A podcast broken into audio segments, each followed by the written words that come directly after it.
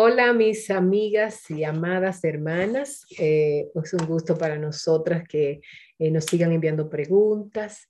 Eh, nosotras dentro de lo que cabe, resumidamente, podemos respondérselas. sabemos que no tenemos toda la verdad, tratamos de hacerlo lo más inclinado a las escrituras posible. y hoy tenemos un caso de una joven eh, que tiene una pregunta con respecto a su futuro matrimonio eh, con un joven cristiano también, los dos son cristianos, ella está recibiendo eh, mentoría por parte de una mujer mayor y el joven también está recibiendo este, consejería prematrimonial, que es lo más sabio cuando dos personas se van a casar, y, pero ellos los dos son de dominaciones diferentes. Son de, no dicen las denominaciones que son, pero están preocupados en el futuro de cómo sería eh, los roles, eh, la sumisión, de cómo sería la adoración. Eh, así que quisiéramos estudiar en este tema. yo sé que es el caso de muchos jóvenes, a veces hay jóvenes que conocen a otro joven de otra iglesia, en un campamento o algo, y entonces iban, deciden unir sus vidas. ¿Cómo se resuelve eso, Reina? ¿Cómo tú crees que que pudiera haber ahí una eh, entre, entre esas dos personas. Primero, felicidades por tener una relación con un creyente y luego por estar buscando consejo en tu iglesia local eh, para tu matrimonio. O sea, quiere decir que son una pareja con propósito, que no está jugando. Eh, pero sí, generalmente, y aquí menciona también una partecita, que hay personas que están opinando, ¿no? De que, que son de diferentes denominaciones, entonces tiene la duda y la ansiedad de si es como yugo desigual. Entonces, eh, yo pienso, desde que la recibimos, pienso mucho que mm, en la frase que dice que en lo fundamental tenemos que tener unidad y en lo secundario libertad. Entonces, todas estas cosas de dónde congregarse, cómo adorar, qué música oír, cómo vestir, claro que va a influir hasta cuando tengan hijos, yo creo que es cuando más se va a notar, ¿no? Y eso, y eso es muy importante. Eso es muy importante, Reina, porque yo he escuchado muchas mujeres decir, eh, yo no voy a ir a su iglesia. Yo no me voy a mudar para esa iglesia. Muchas mujeres, o sea, y luego viene el asunto ese de que él va solo.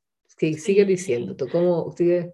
Sí, como, como desde el principio, si existe un tipo de menosprecio, yo creo que es una bandera roja, porque no sé tú cómo piensas, pero más que el amor y las mariposas, yo pienso que para amar a alguien, la admiración es algo muy importante. Entonces, esta chica yo sí creo que ama y admira a su novio, eh, pero está escuchando mucho las voces al su alrededor y las opiniones. Entonces, yo creo que eso es lo que le está robando ahorita la paz y yo lo que te diría es, esas voces siempre van a estar en todo, en, en, tu noviazgo, en cuántos hijos vas a tener, cuándo, cómo los Hay vas a Siempre va a haber personas bien intencionadas, no creo que sea una intención fea o mala, las personas que ella eh, menciona, pero eh, desde el principio yo creo que tiene que haber una comunicación enorme entre ella y su novio, de, lo fundamental, Vilma, de, sus creencias. E, a ver, por ejemplo, yo quiero preguntarte, por ejemplo, si se casan eh, y, o antes de casarse y él va a una iglesia pentecostal, que la adoración es diferente, eh, la, entonces ella está el bautista, que tú sabes, la música es muy callada. Ajá, exacto. Yo creo que es importante hablarlo desde ya, desde ya, porque va a ser, es más, ¿en cuál iglesia se van a casar? ¿No? ¿En, en la conservadora o en la tradicional? ¿Verdad? O sea, ¿va a haber música o no va a haber música? ¿De cuál música? La música que te gusta a ti o que me gusta a mí. o sea, sin, ¿dónde me voy a congregar? O sea, no es que no es, no, no, es que es imposible, como tú dices, pero debe haber es, un consenso, debe haber una conversación y unidad en esas decisiones, porque si ahorita está causando como un conflicto o dudas o preguntas, imagínate después, o sea, ahorita puedes hablar y preguntar y decidir y tomar consejo y los dos, pero ya después, ¿qué, qué, qué van a hacer? O sea... Bueno, pues mira, yo veo aquí, Reina, como que hay una, eh, una gran eh, responsabilidad en parte de los consejeros bíblicos. Eh, nosotros estamos acostumbrados a usar diagnósticos con los novios. Entonces, se, como tú dices, se hace en la consejería prematrimonial, se hacen como, se estudian la, la vida espiritual, eh, lo, financiero, la, paternidad, este, la, comunicación, porque cada uno venimos con experiencias diferentes. El problema aquí es que va a haber, no solamente va a ser el asunto eh, espiritual, hay muchísimas otras, eh, muchísimas otras consecuencias. Entonces, hay que orar mucho, pedir sabiduría a Dios y saber porque uno nunca va a saber exactamente cómo se va a sentir totalmente. Eh, si Él va a venir, tampoco, los dos son piadosos, los dos son temerosos de Dios, eh, pero ninguno va a cambiar a alguien. Entonces, eh, yo no creo que eso sea realmente o algo, este, un impedimento de matrimonio, de verdad. Este, porque puede ser que vayan a una iglesia media, en el medio de los dos, se busquen y digan, bueno, vamos a buscar un lugar, ¿verdad? Que, eh, pero sí, eh, hay, el, hombre debe entender los roles, ella debe saber que él piensa de los roles, que él piensa de la sumisión, etcétera, etcétera, etcétera. No sé, hay asuntos como que, como no, no, uses, eh, no uses pantalón, no te pongas prendas, no te maquilles. Yo conozco esposos que, que son así, son bautistas, pero sus esposas son mujeres muy sumisas, pero les, les, ha costado, definitivamente. Sí, yo, yo, estoy pensando ahorita en el en primera Pedro 3.1, donde dice, asimismo vosotras mujeres, están sujetas a vuestros maridos, de modo que si alguno de ellos son desobedientes a la palabra, puedan ser ganados sin palabra alguna por la conducta de sus mujeres. Entonces yo, yo, le, yo te haría la pregunta a ti, em, joven, joven, jovencita, o eh, ¿tú estás dispuesta a eso?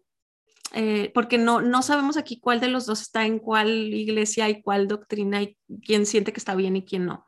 Pero vas a, vas a poder, si tu, si tu novio fuera el que está en una mala doctrina, vas a poder esperarlo, vas a poder eh, ser paciente y ganarlo a través de tu ejemplo, tu conducta y la palabra. Y si es al revés, vas a estar dispuesta a dejar lo que considerabas bueno hasta el momento. Entonces, en, cualquiera de los dos casos, yo veo que va a ser necesaria eh, rendición y, una decisión de, mucho análisis y una conciencia limpia para estar en paz, porque el matrimonio no es así como, pues mañana cambio si no funciona. Es un pacto que vas a tomar, es un pacto y vas a ser uno con esa persona. Entonces, yo creo que es más bien una, una problemática de comunicación, de preguntas, de, de, ser transparentes uno con el otro y poner estas cosas bajo la, sobre la mesa, ¿no? Y, y decidir, Vilma, yo tampoco creo que sea una, una, cosa así muy seria, porque los dos son creyentes, son más bien cosas de, y bueno, de gusto personal. Y, lo principal, eh, hermanas, joven, hermanas, que tenemos que tener es las, las doctrinas que ambos dos tenemos. Eh, la salvación en Cristo por la fe, por el arrepentimiento del perdón de pecados, que el Espíritu Santo en nuestra vida lo que hace, que fuimos lavados por la sangre de Cristo. Hay muchas cosas que son innegociables.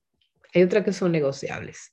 Entonces, a veces él va a tener que llegar a un punto y ella va a tener que llegar a un punto. Es lo, es lo que a mí se me ocurre decir.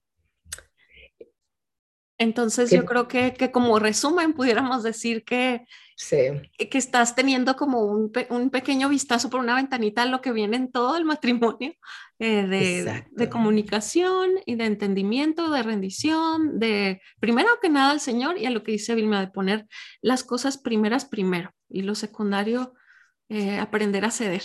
Entonces, mucho ánimo en tu noviazgo, esperamos que Dios les dé luz, qué bueno que, estén teniendo una relación, que, le, que están pensando ya en estas eh, cosas importantes para su futuro. Y a todas nuestras demás amigas, les seguimos eh, aquí a sus, a sus órdenes, que nos alegra mucho sus comentarios de tanto ánimo, de bendición. Muchas gracias por, por su tiempo, por escucharnos y seguimos aquí para lo que necesiten, tanto Vilma como yo. Hasta pronto. Gracias, gracias a Dios.